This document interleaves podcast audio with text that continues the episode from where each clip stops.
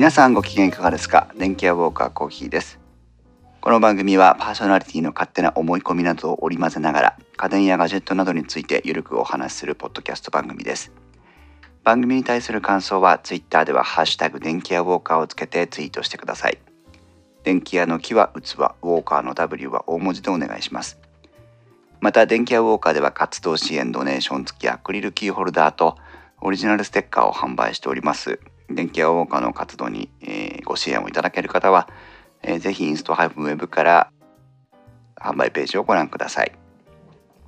ということで、えー、本日は3月の4日日曜日になりますけども一人喋りでの収録を行いたいと思います。ライト会かな。えー、電気屋ウォーカーではですねこれまであの長く電気屋ウォーカーをお楽しみいただいているリスナーさんはよくご存知かと思うんですけども音質にこだわった研究を行っていると言ったらいいんでしょうか。まあね本当に音質にこだわってれば正しいものをポンとお出しできればいいんですけどもなかなかそのいきなり100点満点の音源が出せないもんですから、えー、収録回収録回ごとにあるいは編集編集ごとにさまざまな挑戦をしてはまあ良かったり悪かったりいろいろ成長しているという形になります。その編収録をする音源を良くしていくというのは結構やっぱ大変な取り組みでそれぞれの皆さんがそれぞれのノウハウそれぞれの経験でいろんな取り組みをされてるわけなんですね。まあ一つはマイク。マイクというのは2種類あってコンデンサー型とダイナミック型というふうに言ってもいいんではないかなと思うんですがそれぞれやっぱり利点欠点があるその中でやはりダイナミックマイクの方をまずおすすめしたい。それやっぱその感度はコンデンサーに比べて低いんですがその分まあお部屋のノイズを拾いにくいというところあるわけなんです。でその次に考えなきゃいけないのが録音機材でして私の場合は、えー、別にハードを持って Zoom の H6 というハンディレコーダーですけども H6 を録音機材として使っていますし大樹くんのところも今はその時によりますけど同じようなハンディレコーダー系のものを使って録音したりとかもしてます。まあこれまた人それぞれと。でマイクの話して録音の話機材の話をしたら次はミキサーですね。ミキサーは必ず必要なものではないです。必要なものではないんですが私の環境ですと自分の音声を録音機材とパソコンのスカイプに同時に送らなければいけないですしそれからみんなみんなが喋ってるスカイプの音声をバックアップとして録音機材に送らなきゃいけないし自分のこうヘッドホンというかねイヤホンにも音を返さなきゃいけないですしなどなどあるわけです。なのでそのミキサーを使うことでそれがこういろいろあっちこっち調整できるっていうのが一つとあとはまあ電気アウォーカーではもうご紹介済みなので皆さんごご存知と思いますけどミキサーはマッキーの 802VLZ4 というやつを使ってるわけなんですがこれはあのオニキスマイクプリアンプっていうプリアンプが入ってるんですねマイクのね。でこのマイクプリアンプって何かっていうとダイナミックマイクとかコンデンサーマイクとかの音を増幅して録音機材とかスカイプに送ってくれるまあボリューム調整みたいなものなんですよ。ただそれが普通のものとどう違うかというとノイズも一緒に持ち上がるところをノイズはできるだけ持ち上げずに音声の部分ののみをギュッとこう綺麗に持ち上げてくれるという非常に高性能なマイクプリアンプでしてまあこれはあの私個人の感想ですけどもそれも入ってるしいろんなルーティングそのこっちはここの音声はここを通してここに流すこの音声はここを通してここに流すっていうのがあ自在に調整できるのでもうこの VLZ4 シリーズはねいいですよ。音声を録音したりすることがない方は全く意味がないって言えば全く意味はないんですけど例えばプレステ4とパソコンの音声とをこのミキサー通して私はスピーカーにつないでるんですね。そういったことだけでもミキサーって結構使いやすいので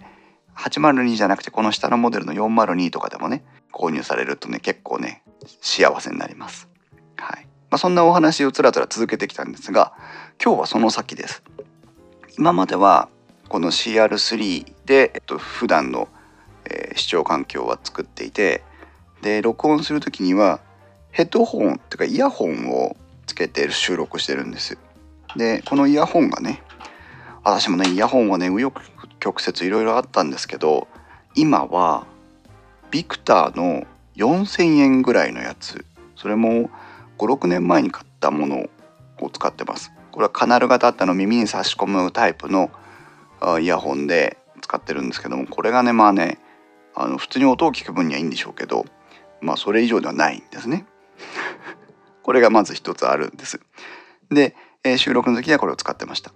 あともう一つは手話の SRH440 というですねヘッドホン耳にかけてあの頭の上にバンドが来るタイプのものを持ってましてこれはそこそこいい音してるんですけどもまあとにかく大きいので買ってはみたものの今のところあまり出てこないという感じです。でなんでこの今視聴環境のその話をしてるかというと、まあ、一般視聴の部分とそれからま編集する部分と収録する部分っていう話になると思うんですが一般的なリスニングそのゲームをする映像を見る映画を見る音を聞く音楽を聞くなんていう時はこの CR3 ってよくて当然大きな音を出せる大きな音って言ってもそんなバカでかい音じゃないですが普通に出せる音で聞けてうんと流す時には全くこれでいいわけなんですけど今度じゃあ編集をしようかといった時にどうしても夜中の作業になることが多くてそうすると家族がいますから、えー、音を聞く鳴らして作業するわけにもいかないので、えー、編集は小さく音流してねしていればいいんですけどえーと、イコライザーをかけたりとかコンプレッサーをかけたりとかっていった時にどのリスナーさんがどの視聴環境で聞いてもいい音になるようにっていうところを目指して編集をしてるんですけどもそのね再生が一定基準を満たさないのでなかなかこう自信が持てないというか。でそんな時どうするかというと今はその先ほど言ったビクターの4000のやつを耳に突っ込んでやってるんですがこれ自体がまあそのいわゆるリファレンスというかねあの基準にできる音質ではないと思っているので結果的にいろんなでもないこうでもない試行錯誤をしてものすごい時間を費やさなきゃいけないというでまあ満足できる音になる時もあればならない時もあるんですけども、まあ、時間がもったいないんですよね。仮に一人で喋ってる場合でも自分の声を実際にマイクを通した音を耳で聞きながら喋るっていうのは非常にいいことなんですね。そういった意味でも、うん、ちょっとこう収録の時にも編集の時と同じ環境でいい音で聞きながらあ後からこの方向で編集しようかなとかこういう形になるかなっていうのを想像しながらあ収録できれば音質も上がるでしょうし後から楽かなっていうふうに感じることもあったんです。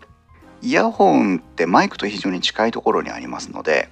えじゃあいいよってコーヒーの声聞きながら喋ってやるよっつって音量を高くすると今度イヤホンから音が漏れてマイクに乗るんですよ。そうすると自分の音が自分のマイクに入るのはまあまあそれほど大きな問題じゃないんですけど、えーと、自分が喋った音がスカイプを通して相手のイヤホンから漏れて相手のマイクに録音されてしまうとこれが一大事で一番厄介な音質劣化の問題になってくるんですね。今新しいプラグインを買ったので音漏れした音をある程度修正するっていうこともできなくはないんですけども恐ろしく手間暇かかるのはもう想像に難いんですね。ですから音漏れしない環境イヤホンも大事という形になります。で行き着いたところは、まあ、イヤーモニターと通称イヤモニイヤモニと言いますけど正確にはインイヤーモニターというんですがインイヤーモニターを何か買ってそれでまあ収録から編集までこれを基準に全てを済ませるような形で持ってってで最後まあね家族に迷惑にならないとこで CR3 で鳴らして2つの環境で音を確認して出せばいい音で皆さんに電気やウォーカーを楽しんでもらえるんじゃないかなというところに至ったと。随分長い前置きですけども。ということで今日は何をお話しするかというとまあ、題してイヤモニの時間という形にして今日はイヤイヤーモニターインイヤーモニターについて、えー、少しお話をしたいと思っております。でまああ今のような話の過程があってコーヒーはイヤーモニターを買わなきゃならんということで探してたわけです。先ほど来ちらちら単語が出てきましたがマッキーというメーカーがあります。あの踊るなんか骨骨人形のマークの会社ですね。えっと、コーヒーは 802VLZ4 というミキサーとそれから CR3 というモニターマルチメディアモニターを使ってるんですがこのマッキーさんがねあのイヤホンの話をしてるわけですよ。でマッキーといえばラウドネススピーカーとかスタジオモニターとかあそのスピーカーもやってますし元はあのミキサーのメーカーですビルドライカータンクというね非常に頑丈な、えー、ミキサーを作ってるということでやってるんですよね。でそそこがねイヤモニっていう話をしてるのは何だっていうことでよく見てみたらなんと今年、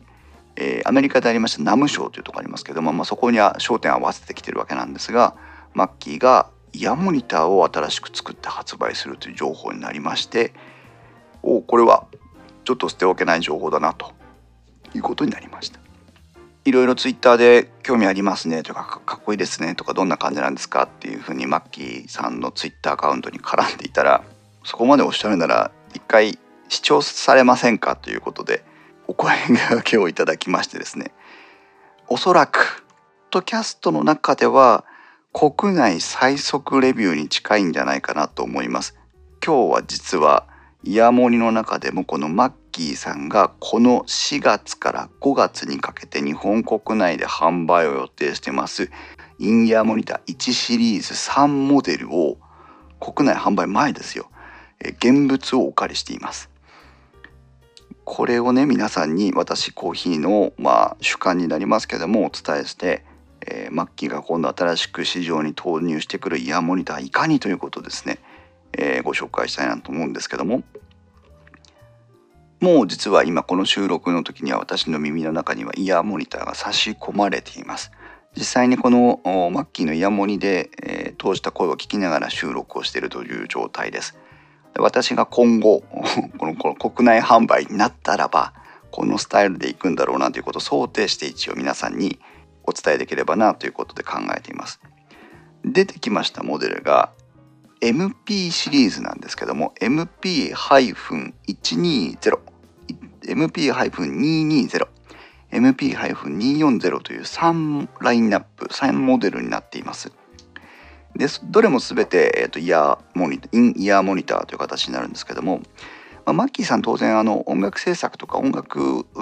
演奏の、まあ、要はライブ演奏とかコンサートとかそういった場面でのノウハウっていうのの蓄積はものすごく多いわけなのでそういった点がこの今回のインヤーモニター作成の一つのま引き金というかねアプローチのキー軸になってるんだろうなと思うんですが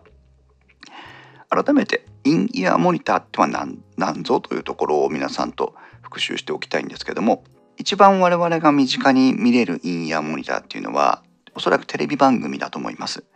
で、えーと、テレビ番組音楽番組で、えー、歌手の人たち演奏する人たちが耳にこうピタッと耳をね埋めてしまうような形の変わったイヤホンを使ってるの見たことはないでしょうか？あれがイヤーモニターです。もう様々なメーカーから様々なアプローチでインイヤーモニターというの出てますので語り尽くすことはできないんですが、えー、一般的にはそういう音楽に関わってる人たちが演奏の音を聞きながら演奏をする。あるいは演奏の音を聞きながらあ歌を歌うということとそれからあのスタジオ裏のあのステージ裏というか視聴者には聞こえないさまざまな諸連絡 なんかもこのイヤーモニターを通して行われる場合もあるようです。はい、それがまず一つですね。であとはまあ高級イヤホンというところの位置づけで最近はこのイヤーモニターっていうのを非常に言葉がよく使われるようになっていますので、えー、音楽制作とかに全く変わらない方でも通勤通学の際にイヤーモニターを使って音楽を聴いてるという方も少なくないと思います。私も昔はソニーのイヤモニいやあれはイヤホンなのかなを使ってました。うん、でスペック上明確な線引きがあるわけではないと思うんですよ。ですからイヤインイヤーモニターと呼ばれてるというものなのかイヤホンと呼ばれてるものなのかっていうところなんですがインイヤーモニターは必ずここはクリアしてるよねっていうところが耳に対するフィット感あちこち動き回って楽器を演奏したり歌を歌ったりするわけですから耳にフィットしてないとダメということもありますしそれからその隣で鳴ってる音とイヤホンから鳴ってる音が一緒になってしまうとどっちの音なんだろうと迷いますから、えーと、遮音性も高くないといけないんですね。でその辺りを実現するためにイヤーモニターっていうのは非常にこう耳の形に合ったものそれから耳の奥までこう差し込まれるイヤーチップを工夫しているものなんかが多かったりします。でこのマッキーの話に戻りますとマッキーもですね皆さんの耳の形に合わせてっていう形にはできないんですけども非常にあの曲線を多用した高級感のある光沢感のある黒テッカテカの黒ですに、えーと、シルバーでランニングマンというマッキーのロゴが、え、プリントされていましてシルクプリントなのかなで裏側に各モデルの名称と L か R かというね左か右かというのがあります。でこれにイヤーピースが3種類3つずつ片側3つずつ合計と6318個のイヤーピースがついてましてね。一つはシリコン製でもう一つはウレタン製。あのフォームっていうあの結構耳栓に近い形状ですね。それからダブルフランジといいます。ちょっとあのこうこれもま昔の耳栓？あの返しがネズミ返しみたいなのがついてるやつですけどもの3タイプがあってというのがイヤーピースの部分。それから MMCX だったかな？共通規格があります。リケーブルに対応したジョイントを使ってますので、えー、ケーブルを交換することができると。これはあの断線したりする場合に耳にはめるこの部分はこのまま流用してケーブルだけを変えようというのに対応しているということですしあとは何かこう今まで使ってたイヤーモニターで高いワイヤーなんかを使ってケーブルなんかを使ってるという方はその自分の好みのケーブルを使うこともできるということでリケーブルに対応しています。まだ国内販売始まってませんから今後どうなるか分かりませんがおそらく、えーと、マッキーからのサプライでこのケーブルは販売されるのかなというふうに思いますがあるいは修理対応として提供されるのか分かりませんけどもはいそんなケーブル。で耳へのフィット感っていうのが非常に大事なキーワードになってますね。なのでそのイヤーチップの部分あります。イヤーチップについては後からこう具体的なレビューの中でまた言及していきますけどもこの耳につけるワイヤーケーブルのところの、ねえー、と耳からイヤホン本体部分からどれぐらいだろう。7センチぐらいのところが曲がってその曲がりを記憶できる状態になってましていわゆる針金みたいな感じですね。なってます。なので耳にこうくるっと回していわゆる手話掛けってやつですね。あの耳の上にケーブルを回して頭の後ろの方にそのケーブルを持っていくタイプの耳のかけ方ですけども手話掛けに対応していて、えー、さらに耳の形状に合わせてこうフレキシブルに曲げることができるよという。これが結構良くて私も今つけてますけども私メガネっ子なのでメガネをしてるんですがメガネのフレームとかに邪魔せずにこう耳にピタッとこうケーブルを回すことができて、えー、非常にフィット感高いです。でイヤチップを選べば、えーと、耳を圧迫したりすることもなく、えー、非常にフィット感が高いのでこの辺りいいですね。それからケーブルこれがね とても嬉しかったのが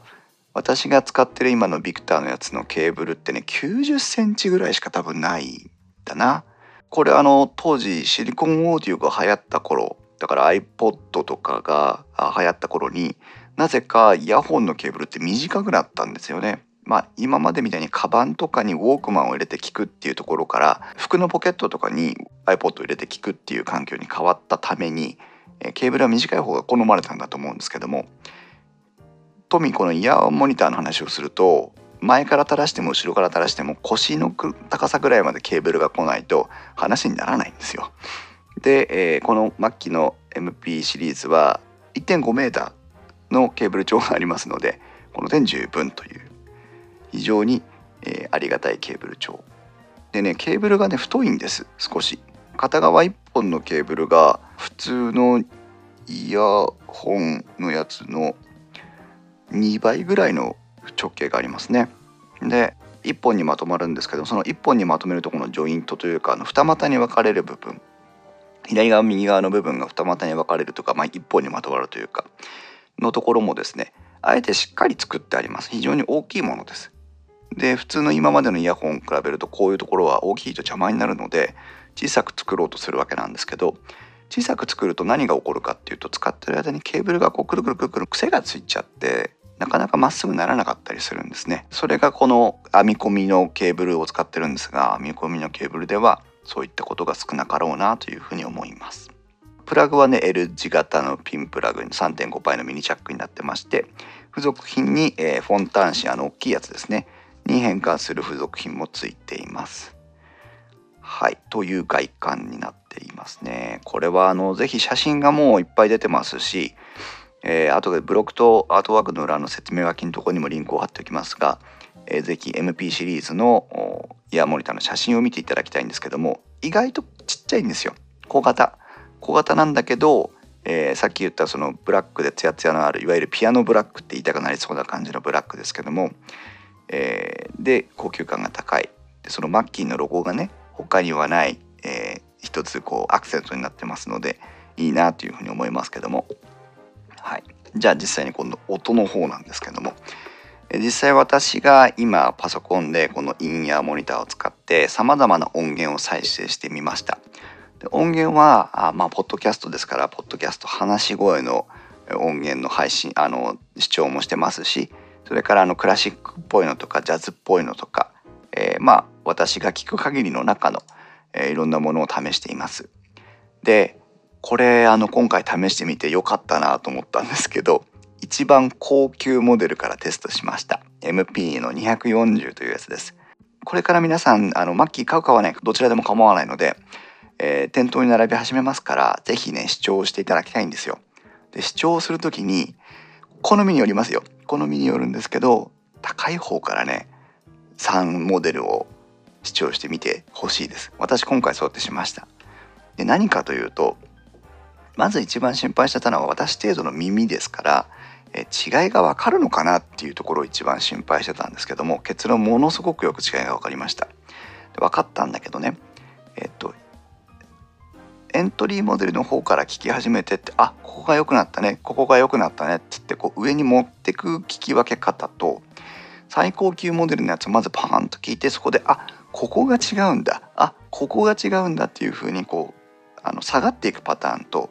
おそらくそのいいやつから下がっていく方があここ引き算してんのねあここドライバーの違いなんだっていうのがよくわかるのかなと思うのでうんとおすすめということで一応、えー、お話をしておきます。でまずトップモデルの MP240 というものですけどもこれはですね3モデルの違いというのは主にドライバーです。ドライバーというのはスピーカーというところのあの丸いコーンの部分ですね音を鳴らす部分がインイヤーモニターイヤホンの中に入ってるわけなんですけども MP240 はこれが2つ入ってます2ドライバータイプという形ですねはい2ドライバー。ただそのドライバーにもいろんな種類がありまして大きく分けるとダイナミックドライバーと呼ばれるものと、えバランスドアーマチュアドライバーと呼ばれるものの2つがあります。普通はダイナミックドライバー。でバランスドアーマチュアというのはその中でも中域から広域にかけての、え再生が得意としているものでマッキーの MP240 はデュアルハイブリッドドライバーという呼び方をマッキーではしてますがこの、えーと、低域から中域側はダイナミックドライバー。そして中域から広域側はバランスとアマチュアドライバーに再生を任せるという形になってる仕立てになってます。実際どういうふうに感じたかというとですねまず一番最初に感じたのはベースの音まあその低域側ですね。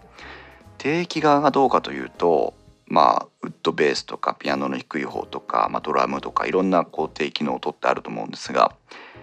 耳鼓膜を圧迫するような低音の鳴らし方って一つあると思うんですよ。それと低音が出てきて非常にそのリズム感はあるんですけど他の音を潰してしまうような低音の持ってき方ってもしかしたらその各イヤホンメーカーさんとかインヤーモニターとかスピーカーとかヘッドホンとか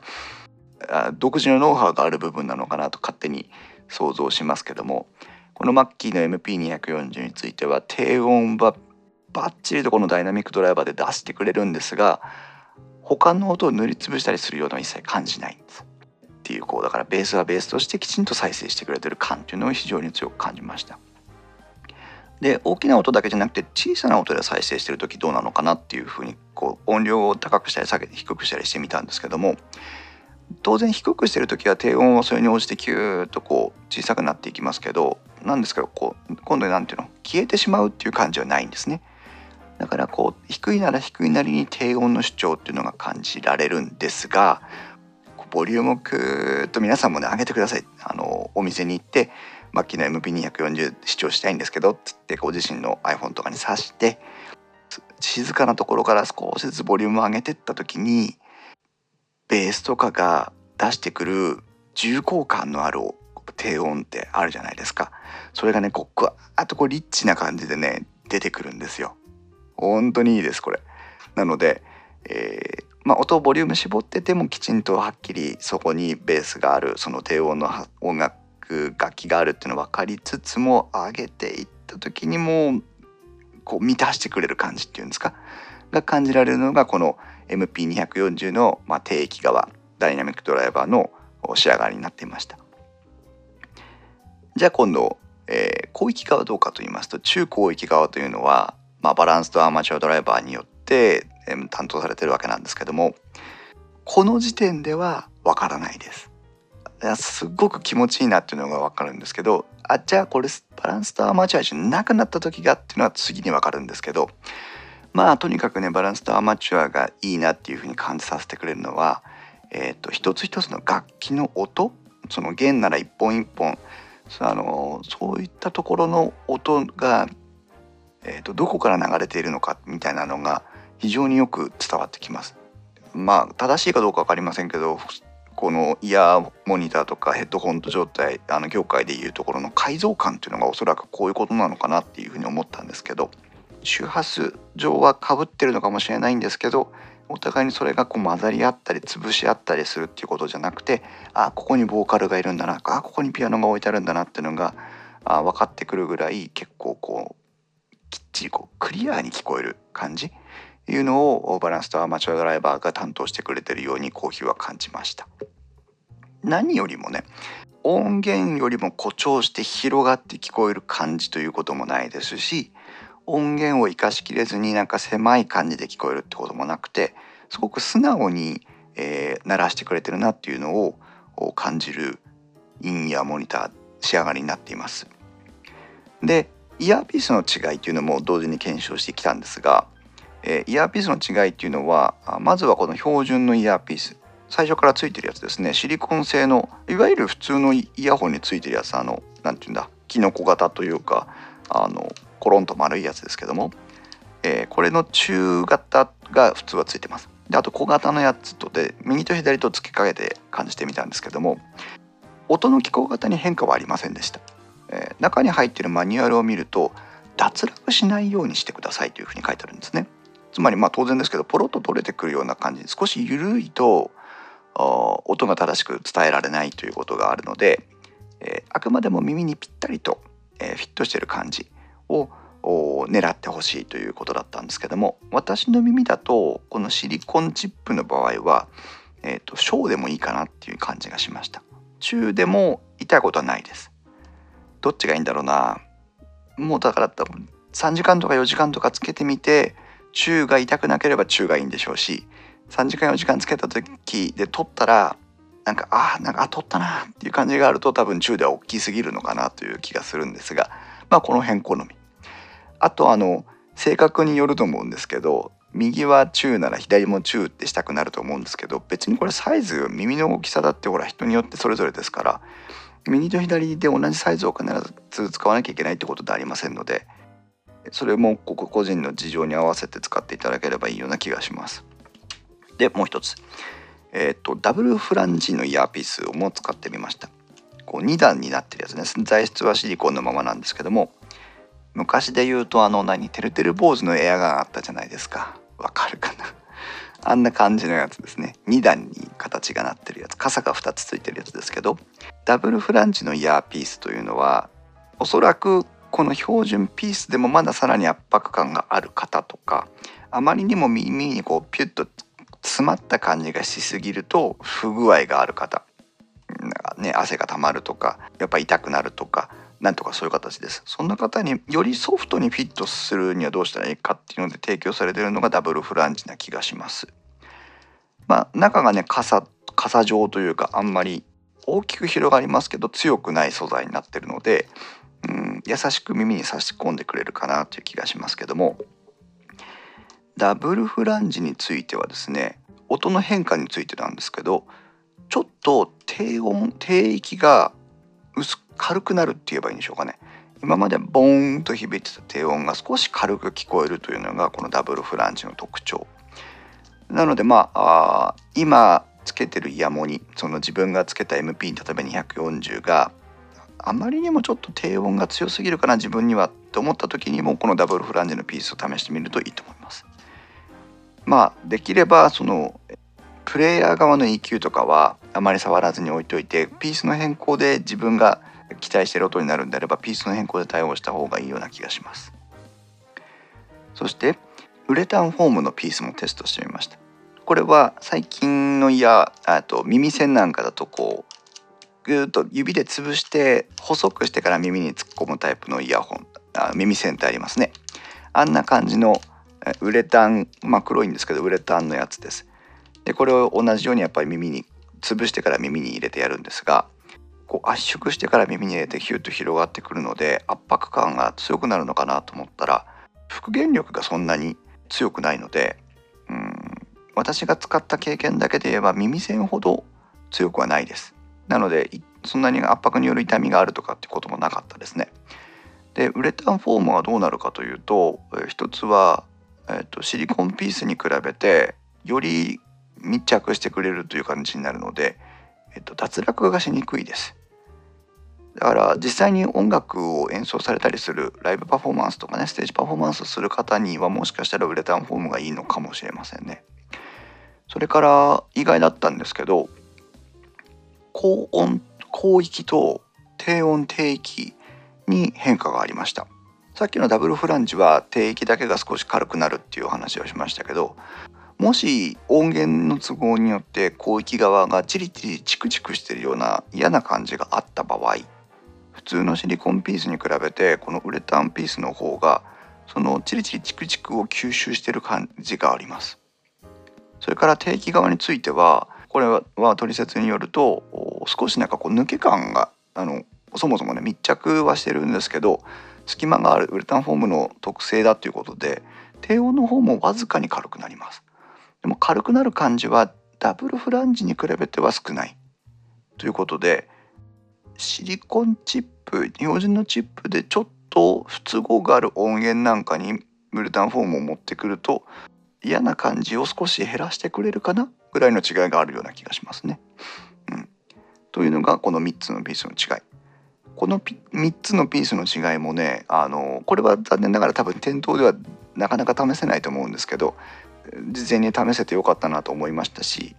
意外とこのピース選択をねあの面倒くさがらずにあっちつけこっちつけやってみると今皆さんがお持ちのものでもカナル型のイヤホンとかイヤインイヤーモニターでもピースを変えてみると何かこう違うものが出てくるかもしれないのでこれはいろいろ試してみられたらいいんじゃないかなというふうに思います。まあ、これがいわゆる今回の、えっと、基準になる240になりますね。この次にではということで、えー、中位モデルになります 220MP の220というのを試してみました。こちらはデュアルダイナミックドライバーという形になりまして先ほどあったダイナミックドライバーが1個とバランスとアマチュアドライバーが1個というところから、えー、バランスとアマチュアドライバーがなくなってダイナミックドライバーが2つになるという、まあ、ドライバー2個に変わりもありませんがデュアダイナミックになっているよってことですね。でこれを聞いた時にあ240っていいなと思ったわけですよこれが。220を聞いて240の良さがわかるという。あのあバランスドアマチュアドライバーを乗せる理由ってこういうことなのねっていうところがもう240を切っててはわからないですだっていい音なだけですからわかんないんだけど220を聞くとさらにやっぱりコストとかをかけて240にする理由っていうのがよくわかります定域は240と同等でとてもよく気持ちよく鳴らしてくれます。定期的に限って言えばだもう MP240 と変化はなし。なんですけどピアノとのこう広域の音と例えばパーカッションなんていうの詳しくないんですけどハイハットとかその上の高い音が出る音ありますね。そういったあたりが少し混雑してるように感じるっていうのがこの240との比較で220のこと。混雑してるだけで聞き分けられないとかっていうことではないのでこの辺あたりがまあダイナミックドライバーでも上手に作ってきてるなっていう240220の強さなんだと思うんですけどあえて言えば240が少し大きめのスタジオに入って、えー、演奏してくれてる人たちを目の前にして聴いてる感じだと思うと220は同じ人たちが小さいスタジオに入って演奏してくれてる感じです。迫力は変わんないんだけどもっとこう寄っちゃ寄ってきてる感じって言えばいいんでしょうかね。まあそれが解像度解像感とかってつながるのか音の広がりってつながるのかよく分かりませんけどもあそういう違いを感じました。なのでダイナミックドライバーできちんと鳴らし分けてきて非常によくまとまってる220これはこれで性能素晴らしいんですけど240を聞いた後で220を聞くと240のバランスとアマチュアになるほどっていうのがよくわかるというまあその差は僅差です。220しか聞いてない人は私が240で聞いた時と同じ印象を持つと思いますからどちらがいいのかっていうところはまああ本当お財布とか、えー、聞く環境とかね、えー、いろんなところに相談してほしいんですがうん240すごいっていうのがよく分かりました。最後に試したのが、えー、MP120 というね一番エントリーモデルになりますけどもこちらは220と比較してダイナミックドライバーが2つから1つに減っています。つまりドライバー1個で低域から広域までを再生しようというのがこの MP の120というモデルですね。で、えー、先ほどの今度 MP220 と比べると中域広域のその小さなスタジオで演奏してる感というのは変わりません。ただし、えーと、低音が強く聞こえる。っていうのが私が受けた印象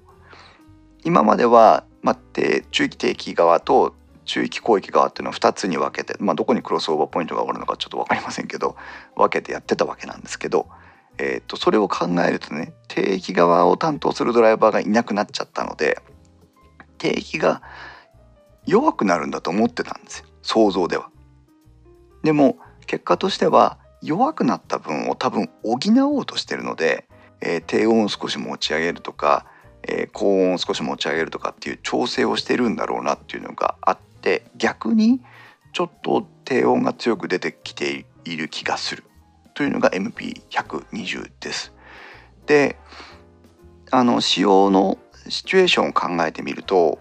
やっぱりそのライブモニターでねあのコンサートとかステージの上で演奏することを考えた時に一番気持ちよく演奏できる音を低価格で鳴らす時にはどうしたらいいのかなっていうのを追求したのが120だと思うんです。その辺がまあいわゆるドンシャリっぽいというか低音がドンと出て高音もなってるっていうドンシャリっぽさっていうのがもしかしたらですけども私音楽的なセンスが全くないので分かりませんがもしかしたらみんなで合わせてドンと演奏してる時に必要なイヤーインイヤーモニターとしては、えー、ドンチャリっぽい感じがもしかしたら合ってるのかもしれないという気がします。あとは通勤通学にもってこいですよねこれね。ねバスに乗るとか言った時に通勤する30分から1時間ぐらいの間2時間ぐらいの間で聞きたい音で周りの環境に負けないっていうのは結構こうドンシャリっぽい感じっていうのがいいような気もするのでまあその点もいいのかなっていうふうに思いますけどねそうすると220の良さが120を聞くとよく分かってやっぱりその、えー、中域広域を120と同じように、えー、解像感を持って鳴らしてくれてはいるものの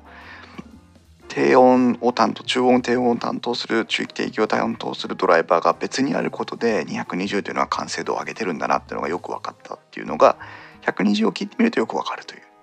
でこの辺の違いをね聞き分けるためにやっぱ上から聞いてほしいなというのが私コーヒーの意図ではございました。ということで、えー、3つのね、えー、モニターインイヤーモニターモデルを紹介したんですけども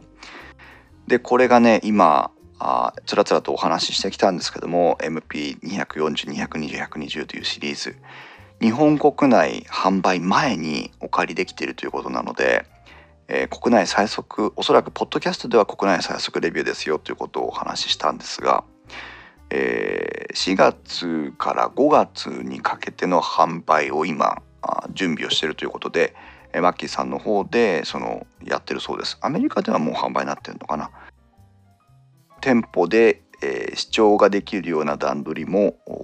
出るでしょうし視聴の段取りができたらマッキーさんのアカウントからあここの店舗でできますよとかねいろんな情報が共有されると思うので買う買わないはどうでもいいです。是非ねインイヤーモニターっていうものに触れに行っていただきたいというのがあります。おいいですよ。今ね喋ってる限りものすごく気分がいいこのいい音の帰りを聞きながら自分で喋るっていうのはいつもより饒舌になってる気がしますけどいいですね自分の声を聞いていいですねっていうのは変態ですけどね。はい。であ今回の編集なんですけど収録の時に240を使って収録をしています。でこれから編集をするんですがちょっと無理をお願いして貸し出し期間を延長していただきましてですね。編集の時もこの240で編集をしたいと思っています。なので今までお話ししてきたお話がこれまでの電気屋ウォーカーと比べてどういう風な音作りにまとまっているのかっていうところも聞いていただけるとなんだコーヒー口ほどでもねえなって240で編集したらいい音になるって言ったくせに EQ はまだまだだなとかあなるほどって240で聞いたのでここはこういう風に変わったんだなとかっていう風な実感をね、持っていただけるとかそれはあの皆さんにお任せしますので私の技術の未熟さを露呈させるような気もするんですが是非お楽しみいただきたいと いうふうに思います。気になる価格でございますけどもここまで話してきて価格の話を一切しませんでしたがこの点もねマッキーさすがというマッキーさんはい意外といろんなこう個性的で強あの力があってあ非常に価値のある品質の高い製品を出してるんですけど比較的安価なんです何しても。で、えっと、日本のメーカーじゃありませんから日本は音響特機さんというところがねあの輸入総代理店であらゆることに手をかけてますのでその点安心できるブランドなんですけども、まあ、元はアメリカのメーカーですから、えー、アメリカから輸入してきて日本国内で販売するとなんとか税みたいな書かれるじゃないですか？グラボみたいに。それをね一切感じさせないっていうのはね、まあ、本国アメリカのマッキーと日本の音響特機さんのその関係の密度の高さを物語ってるのかなと勝手に想像しますが MP120 一番最初のエントリーモデル、えー、ダイナミックドライバーが1個しか入ってないモデルがこれが1万1800円ぐらいの市場小売価格を想定しているそうです。税別ですけど MP220 デュアルドライダイナミックドライバーになったやつですね。これが1万7800円。そして最上位モデルにあたります MP240 ですらなんと2万3700円です。バランスとアマチュアドライバーを積んでるドライバーが2つ乗ってる MP240 ですら2万3700円。この高級感でこのフィット感でこの音この改造感この音の広がりが 200MP240 で税別2万3700円ということであればあ音楽とかポッドキャスト配信とか関わらず手に入れていただいて幸せになれる一品ではないかなというふうに考えています。ちなみに音作りこのモデルのさっき言ったその3つとのドライバーが違うよっていうところで3モデル紹介しましたけどこれとは別にまあ周波数特性というか音作りの味付けの仕方ってあると思うんですけど味付けの仕方ってどうなんですかっていうふうに伺ってみたらばえっと、120はまああくまでもシンプルなサウンドを追求していてシングルのダイナミックドライバーで再現できて、えー、視聴環境によらないというかそのライブパフォーマンスから何から、えー、とにかくとにかくいい状態で聴けるよというところを目指しているの目指しているのが120。で220は、えー、その中域定期側を別のダイナミックドライバーが担当するということで定期があ強めに出ますということでこの辺りはだからさっきのコーヒーの感想とはちょっと違うんです。定期が強めに出ますというふうに言ってるんです。シングルドライバーで低音を持ち上げたっていうのとデュアルドライバーにドライバーが2つになって定期をしっかり担当させてますよっていう違いの表現なんだろうなというふうに思います。なので定期もしっかり再生できるのでステージ上でベーシストとかドラマーが使っていただいても十分にそのいい演奏につながるよというふうな、えー、作り方。そして最上位モデルの240については、えー、繊細で低域から広域までしっかり再生できて目指している方向性としてはスタジオモニタースピーカーに近いサウンド。まあマッキーがね提供してますスタジオモニターっていっぱいあるので、えー、スタジオモニターに近いサウンドに仕上げてあるということでできるだけまあいわゆるフラットな基準となるような音が聞こえる、えー、インイヤーモニターとして仕上がってきてるんではなかろうかというふうなあマッキーさんからの見解もありますし私個人の感想でもありますし。あとはもう皆さんがねご自身で聞いていただいて、えー、その違いをね感じていただきたいなというふうに思うんですが。さて実はここでですねマッキーさんから皆様にプレゼントのご紹介でマッキーさんの特製ステッカーでございます。このマッキー特製ステッカーね今私のキーボードのパワームレスのとこにも貼ってあるんですがマッキーの形にロゴが切られたステッカーで車とかにも貼れるあの非常にいい素材のものなんですけどなんと台紙がねこう透かしてみるとよくわかるんです。皆さんね是非手に入れたらね明かりに透かしてください。透かすとねマッキーの後ろにね「ビルトライクアタンク」っていうふうに書いてあるんですねこれ。戦車のような頑丈な構造っていうのが透かしで見えてくるっていうねなかなかこじゃれたステッカーですけどもこのステッカーをご応募いただいた方全員にマッキーさんからプレゼントしていただきますでご応募の条件なんですが簡単です。あのツイッターをやっていただかなくてはいけないんですが、ツイッターを持ってらっしゃる方は簡単です。ツイートの内容に特にこだわりはありませんので、2つのハッシュタグをつけていただければ結構です。1つはシャープマッキーイヤホン。ハッシュタグ。マッキーは MACKIE。MACKIE。で、カタカナでそのままイヤホンとつけてください。それからまあ電気屋ウォーカーだよってこと分かるように電気屋ウォーカーのハッシュタグですね。えー、電気屋の木は器、ウォーカーの W は大文字で、電気屋ウォーカー、ウォーカーのロー、アルファベットです。というこの2つのハッシュタグをつけていただくだけで結構です。何かのツイート、まあ全く関係ないのやめてくださいね。えー、あのステッカー希望とか、あと電気屋ウォーカー聞きましたとか、マッキーの取説面白いねとか、そういったあとあの MP240 気になりますとかそういった一言にこの2つのハッシュタグ、えー、もう一度繰り返しますが MACKIE イヤホンマッキーイヤホンという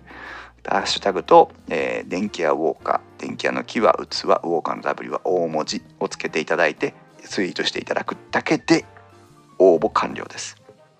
で全員プレゼントしますという太っ腹なことでもうご了解を得ておりますので皆さんはこのツイートをしたらですね次のタイミングで、えー、コーヒーのアカウント電気屋ウォーカーのアカウントに、えーと、DM で皆さんの送付先を送ってください。だってもう皆さんもうツイートした時点で OK なので。はい。で、えーとそれには郵便番号と住所氏名を載せてください。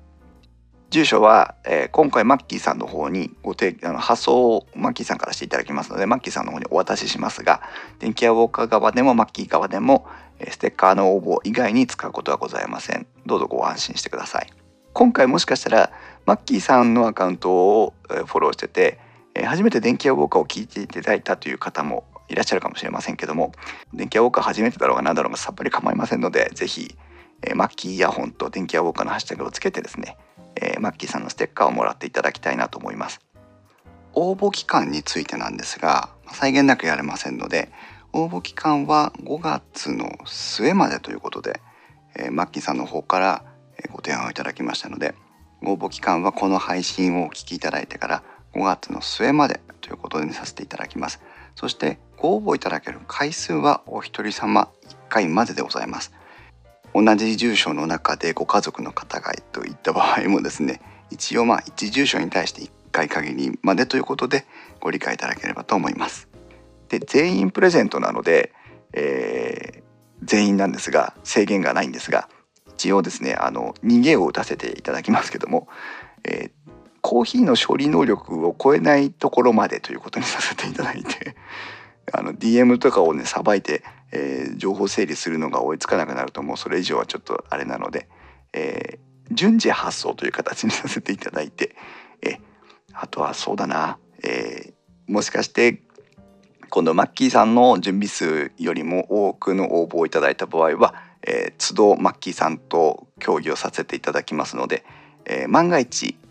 そういった条件でステッカープレゼント当選ということにまあね全員プレゼントですから当選ということになっていながらですね、えー、ステッカーをお送りできなくなるということが万が一あるかもしれませんがあその場合は申し訳ございませんあらかじめご了承いただいてという形でお願いします。ということで、えー、電気ウォーカーライト会今回はイヤモニの時間ということで、えー、マッキーがこの2018年の4月5月に国内販売を予定しておりますインヤーモニター MP シリーズの3モデルをご紹介いたしました。電気屋ウォーカーに関する感想は Twitter では「ハッシュタグ電気屋ウォーカー」シャープ電気屋ウォーカー電気屋の木は器ウォーカーの W は大文字をつけてお願いします。さらに、えー、電気屋ウォーカーではただいま Discord のチャットサーバー共同コミュニティを作っておりますこちらは、えー、ウッドストリームデジタル生活木澤さんとの共同コミュニティでございますので電気やウォーカーだけを聞いてる方もウッドストリームデジタル生活だけを聞いてる方もどうぞ関係なくですねご参加いただければと思います。それではまた次回の配信まで。さようなら。